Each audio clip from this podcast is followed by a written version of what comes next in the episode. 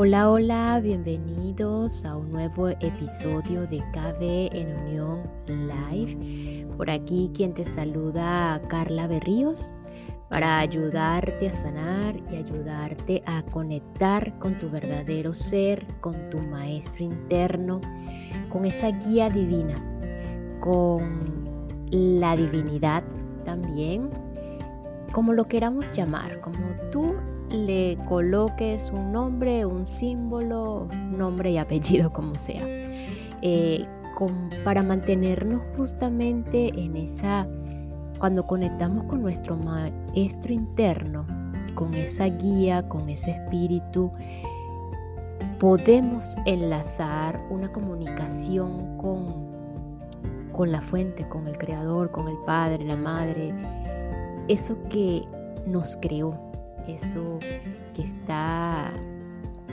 inmerso en nuestra divinidad, inmerso en nuestro, en nuestro eterno, en nuestro infinito, en nuestro universo, como lo queramos llamar también. Al final son solo palabras. Lo que hay es que experimentarlo y sentirlo porque va más allá de las palabras y va muchas veces, diría yo, no lo sé, no me crean nada, hasta mucho más allá del sentir. Finalmente, muchas veces mi hija me dice, es simplemente, es así y tú ni lo sabes y nadie lo sabe. Entonces puede ser, es así, simplemente es así. Y fíjense que en el episodio anterior eh, quedamos justamente en una frase de, que cuando hacemos o la idea de toda esta experimentación humana es el equilibrio entre el bien y el mal, entre la oscuridad y la luz, porque sabemos o pretendemos o suponemos que este mundo es de lo dual. No sé qué opinan ustedes, pero el mundo del humano es el mundo de lo malo y de lo bueno, de la luz y de la oscuridad, de lo blanco y lo negro. Entonces, de lo superior e inferior también podemos decir. Y el, ángel con el que estaban canalizando en, la sesión de John hablaba justamente de ese equilibrio de lo bueno y lo malo, de la luz y la oscuridad. Y que al equilibrar esto, pues salimos de ese reino, salimos de ese mundo de dualidad en donde eh, vamos a conectar con el todo y el todo viene siendo esa naturaleza divina, esa unidad de todo cuanto existe en el universo. Es lo que decía el ángel Canalis, el que estaba allí eh, en la sesión de John. Entonces, em, pues ustedes se preguntarán, el que eres nuevo aquí, ¿y de qué está hablando ella? Pues estamos hablando del plan de tu alma, un libro de Robert Schwartz, eh, un hipnoterapeuta americano, en el que a través de su experiencia en canalizaciones y eh, sesiones con mediums, eh, pues con sus pacientes, logró descubrir muchas o muchos significados que estaban allí en sus pacientes, en esas interrogantes de sus pacientes, por qué habían elegido, por qué estaban viviendo ciertas situaciones en su vida. Y pues los ayudó muchísimo a comprender eh, esas situaciones difíciles principalmente. Justo ahora estamos en, en esta primera parte de por qué decidimos ciertas enfermedades qué es lo que hay detrás de, las enfermedades y sobre todo enfermedades bastante complejas como por ejemplo el VIH, eh, la infección del virus del VIH o ya como tal la, la, instalación de la enfermedad llamada SIDA, el síndrome de inmunodeficiencia adquirida. Entonces hoy vamos a continuar con lo que viene siendo la lectura de Stacy Wells para John el episodio anterior vimos lo que era la sesión de, de John con otra canalizadora que era Glenna eh, Dietrich y que eh, canalizó un ángel en el que comentaba todo lo que por qué había decidido yo. Ahora viene una lectura de otra canalizadora, otra medium, Stacy Wells.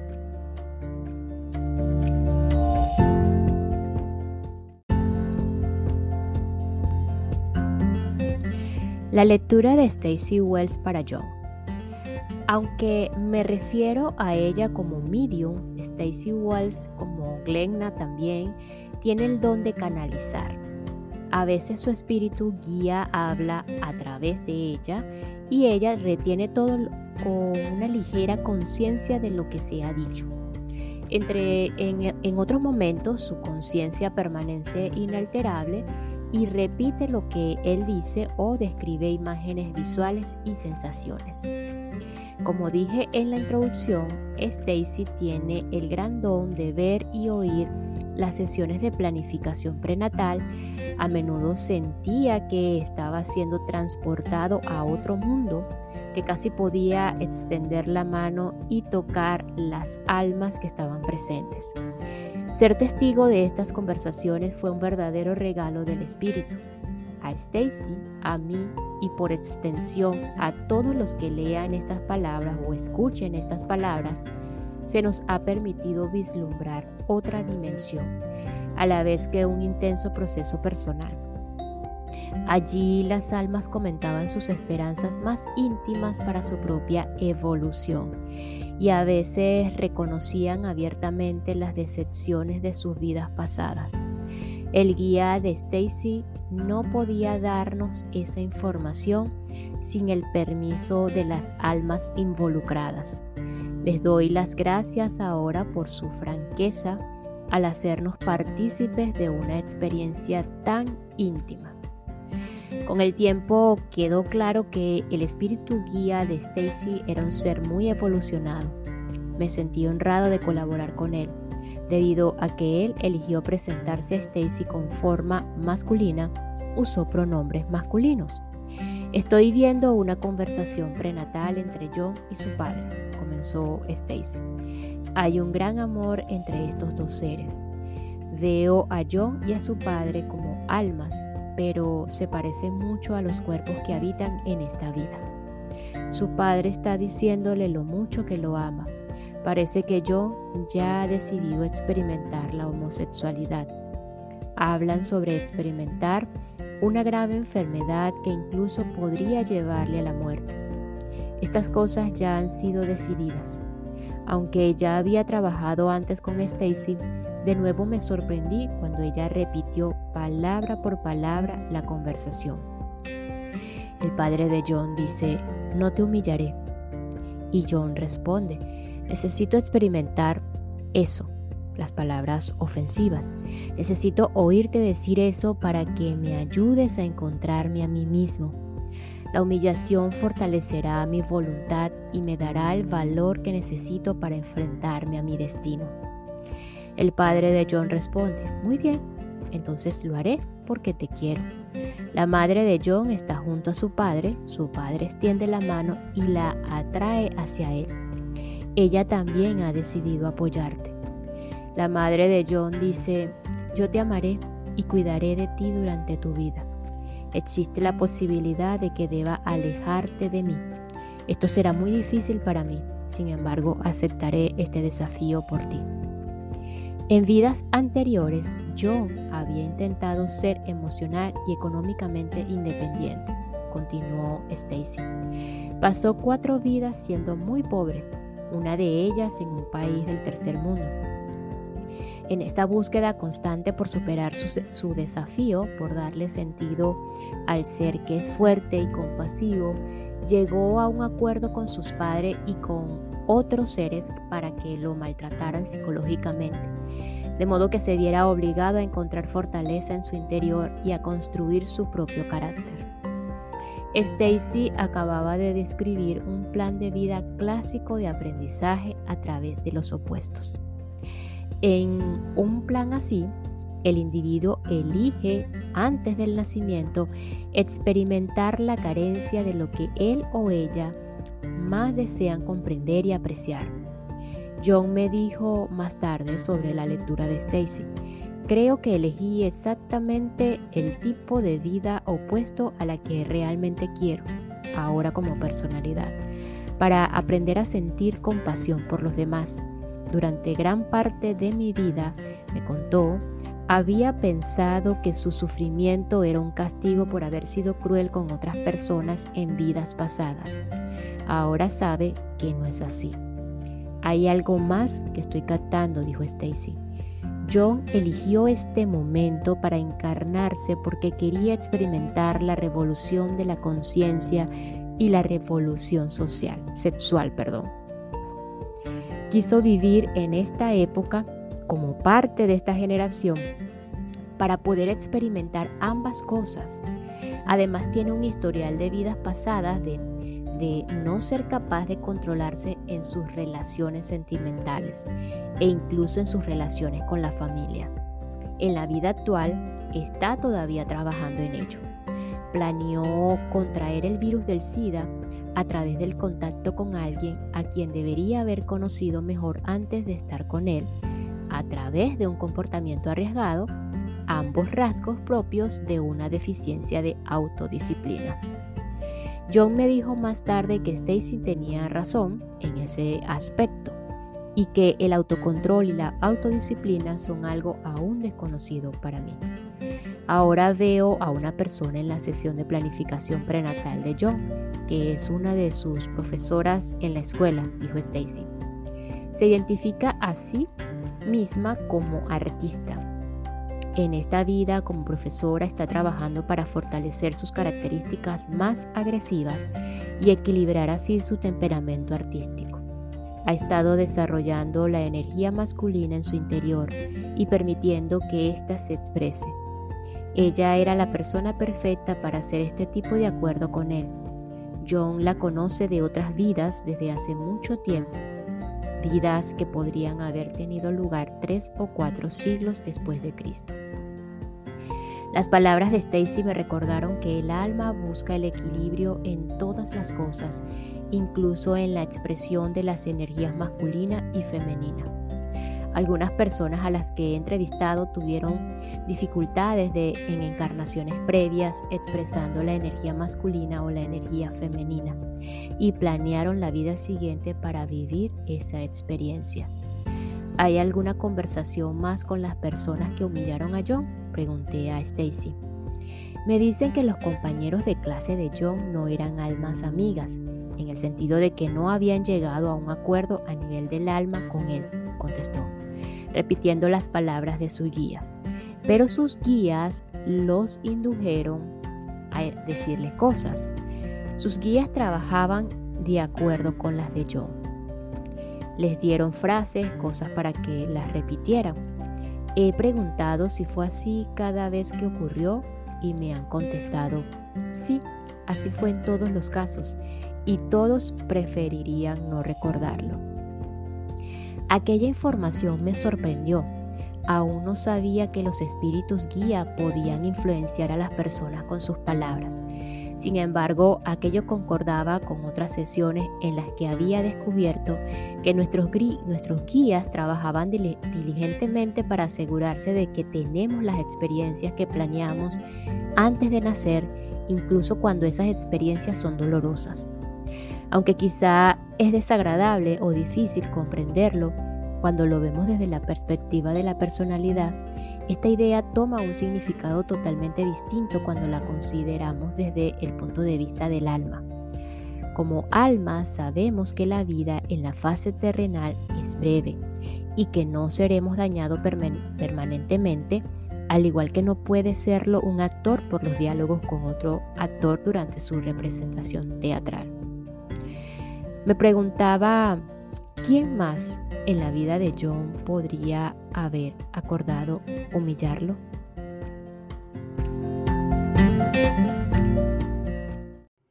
Y esta pausa es para enviar un saludo y agradecimiento a todos los que me escuchan y se encuentran en Bogotá, Antioquía, departamento del Magdalena, Departamento del Valle del Cauca, Atlántico y Departamento del Meta en Colombia. Muchísimas gracias por su soporte, Colombia, por su receptividad y por escucharme.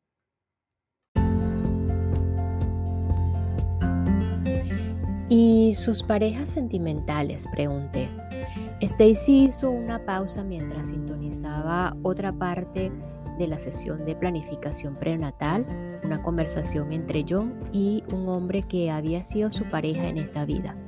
El hombre decía, no quiero hacer esto, no quiero tratar de ese, no te quiero tratar de ese modo. John respondía, pero yo quiero que lo hagas, quiero que digas ciertas frases, quiero que tengas una actitud concreta que me motive. Yo lo quiero. John quiere elevarse, superar las afirmaciones ofensivas porque son cosas que había pensado sobre sí mismo en vidas pasadas, explicó Stacy. John, te quiero tanto que te perdonaré. No me lo llevaré en mi corazón cuando abandone esta vida. No te culparé y no habrá un nuevo karma que nos exija tener otra relación entre en, en otra vida para yo trabajar el perdón. El hombre decía, Hacer esas afirmaciones y mantener esa actitud sería infantil. Hace una pausa mientras considera la petición de yo. Haré lo que me pidas, pero debe haber amor entre nosotros. Debemos experimentar amor. Yo me dijo más tarde, y lo hicimos. Experimentamos el amor. Estoy viendo un cambio en la gente, continuó Stacy. Ese hombre se ha girado para hablar con otros están llevando al acuerdo que él hizo para contagiarse de SIDA. Está hablando con un grupo de almas que van a caer enfermas del mismo modo. Están diciendo que además de las lecciones individuales que aprenderán de esta experiencia, están de acuerdo en hacer esto para enseñar a sus mayores una importante lección sobre la tolerancia y el amor incondicional. Esto va más allá de los temas personales. Para este grupo concreto de almas es algo mucho más grande. Veo que ese hombre se dirige de nuevo a John. El hombre dice, hay algo más importante que todos los beneficios personales que puedes obtener al contraer esta enfermedad. Podemos enseñar a nuestros mayores, respetarlos y proporcionarles una valiosa oportunidad de experimentar, aprender y crecer. John responde, estoy de acuerdo, pero yo también necesito experimentar esto para solucionar mi resistencia al cambio y para aprender a usar más la inteligencia y actuar con mayor prudencia en los asuntos sentimentales. Entonces me di cuenta de la magnitud de lo que el grupo de almas de John había asumido. Estaban trabajando por el beneficio de la humanidad pretendían prestar servicio a los demás seres humanos, incrementando la tolerancia en el mundo. Cargarían con el sufrimiento de los prejuicios de la sociedad, de modo que ellos que enjuiciaron o aquellos que enjuiciaron pudieran elegir en su lugar expresar amor incondicional y conocerse a sí mismos de este modo. Stacy y su guía nos proporcionaron una imagen clara de cómo y por qué un alma planea contraer SIDA antes del nacimiento. Pero los individuos que han desarrollado SIDA sin un plan prenatal al respecto? ¿Qué papel, si tiene alguno, desarrolla el alma en esos casos? Tuve un amigo que murió de SIDA y que no vino a esta vida con ese plan, contestó Stacy. Él lo eligió. ¿Lo eligió a nivel del alma o de la personalidad? Le pregunté. A nivel del alma, pero él eligió mientras estaba en el cuerpo físico. De modo que el alma quería experimentar esa energía en la encarnación. Sí. ¿Por qué? Mi amigo estaba sintiéndose poco amado y se había sentido así desde que nació. No quería suicidarse. Quiso hacerlo de este modo porque esto le proporcionaría amor y atención durante el tiempo que estuviese enfermo. Su ser superior, alma, estuvo de acuerdo en lo que quería su personalidad, que estaba llena de tristeza y de remordimientos y era incapaz de perdonarse a sí misma. Ese era el modo más sencillo para que su alma saliera de esta vida. ¿Cómo provoca, cómo provoca un alma que una personalidad se contagie de sida? Pregunté. Se promueven ciertos comportamientos que conducen a varias oportunidades de contagiarse de varios compañeros, contestó Stacy. Pero yo aún no comprendía cómo ocurría aquello. Suena como si el alma tuviera control sobre la posibilidad de contagio de SIDA. ¿Cómo controla esto el alma? Cuando dormimos por la noche, estamos muy activos en el nivel del alma. Este tipo de decisión fue tomada mientras dormía. En otras palabras, la personalidad ocupa durante la noche el cuerpo de luz, se encuentra con el alma y acuerdan hacer algo para contraer SIDA. El término cuerpo de luz se usa para describir nuestra apariencia cuando estamos en espíritu. Es una descripción literal. Nuestros cuerpos luminosos están hechos de luz. Sí, dijo ella. Stacy, dejando a un lado lo que hemos estado comentando sobre John, ¿cuáles son las razones principales por las que las almas planean experimentar una enfermedad grave en una vida? De repente el discurso de Stacy se hizo más lento y más deliberado. Por primera vez en esta sesión estaba canalizando a su espíritu guía directamente. Fue como si él supiera que había llegado el final de la lectura y quisiera dar sus indicaciones finales. Hay muchas razones, entre ellas el altruismo y el egoísmo, dijo. Podemos usar las enfermedades graves para hacer modificaciones importantes en el interior del ser, en su sistema de creencias, valores y juicios. A veces es una forma de buscar el equilibrio kármico. ¿Qué te gustaría decir a la gente que tiene una enfermedad o que está cuidando a alguien que tiene una enfermedad y que intenta comprender el significado espiritual profundo de su situación? Pregunté. Que utilicen todo el amor que puedan.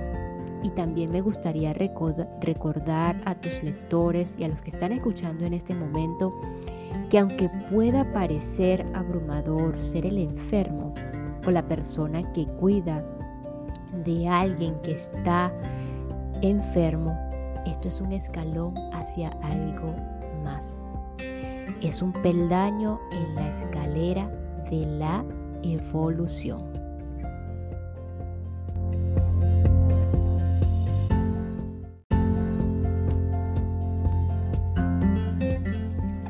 Y nos despedimos de este episodio con la siguiente frase. El término cuerpo de luz se usa para describir nuestra apariencia cuando estamos en espíritu. Es una descripción literal Nuestros cuerpos luminosos están hechos de luz. Gracias, gracias, gracias. Nos escuchamos en el próximo episodio para continuar con el plan de tu alma y la lectura de la sesión de, de John con Stacy Wells.